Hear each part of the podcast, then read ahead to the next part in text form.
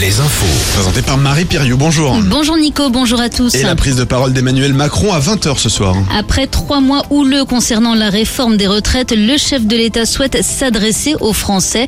Une intervention télévisée pour fixer les grandes lignes de la suite du quinquennat. Les syndicats, eux, doivent s'exprimer après la prise de parole présidentielle. Il prévoit déjà une nouvelle mobilisation pour le 1er mai. Le ministre de l'Intérieur, Gérald Darmanin, lui est attendu en début de matinée dans les Pyrénées-Orientales où un feu s'est déclaré hier. Près d'un millier d'hectares de forêt et de végétation sont déjà partis en fumée côté français, mais aussi côté espagnol. Et puis, autre incendie, 6 hectares de pinèdes ont brûlé hier également en Charente-Maritime sur la commune de la Barde.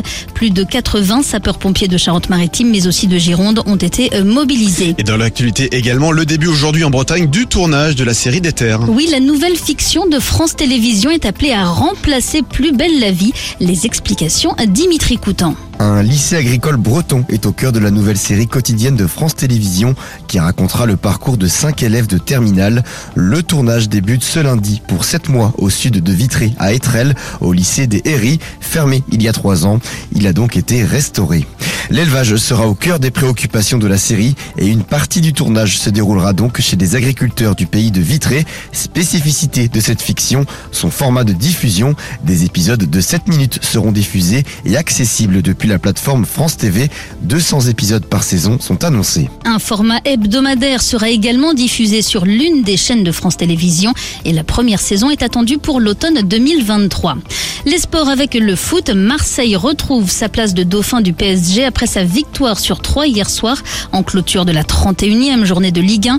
Euh, plus tôt dans la journée, Angers, la lanterne rouge, avait concédé une nouvelle défaite, la 23e de la saison à Clermont sur le score de 2-1. Défaite sur le même score de Nantes à Auxerre. Une défaite des Canaries qui a provoqué la colère d'Antoine Comboiré, le coach nantais qui a qualifié ses joueurs de, je cite, équipe de merde après la rencontre. En rugby, l'équipe de France féminine toujours invaincue dans le tournoi des Six Nations. Les Bleus ont écrasé l'Écosse hier à Vannes, score final 55-0. Euh, prochain match dimanche à Grenoble face au Pays de Galles. Passez une excellente journée. Je vous laisse avec Nico et Julie sur Alouette.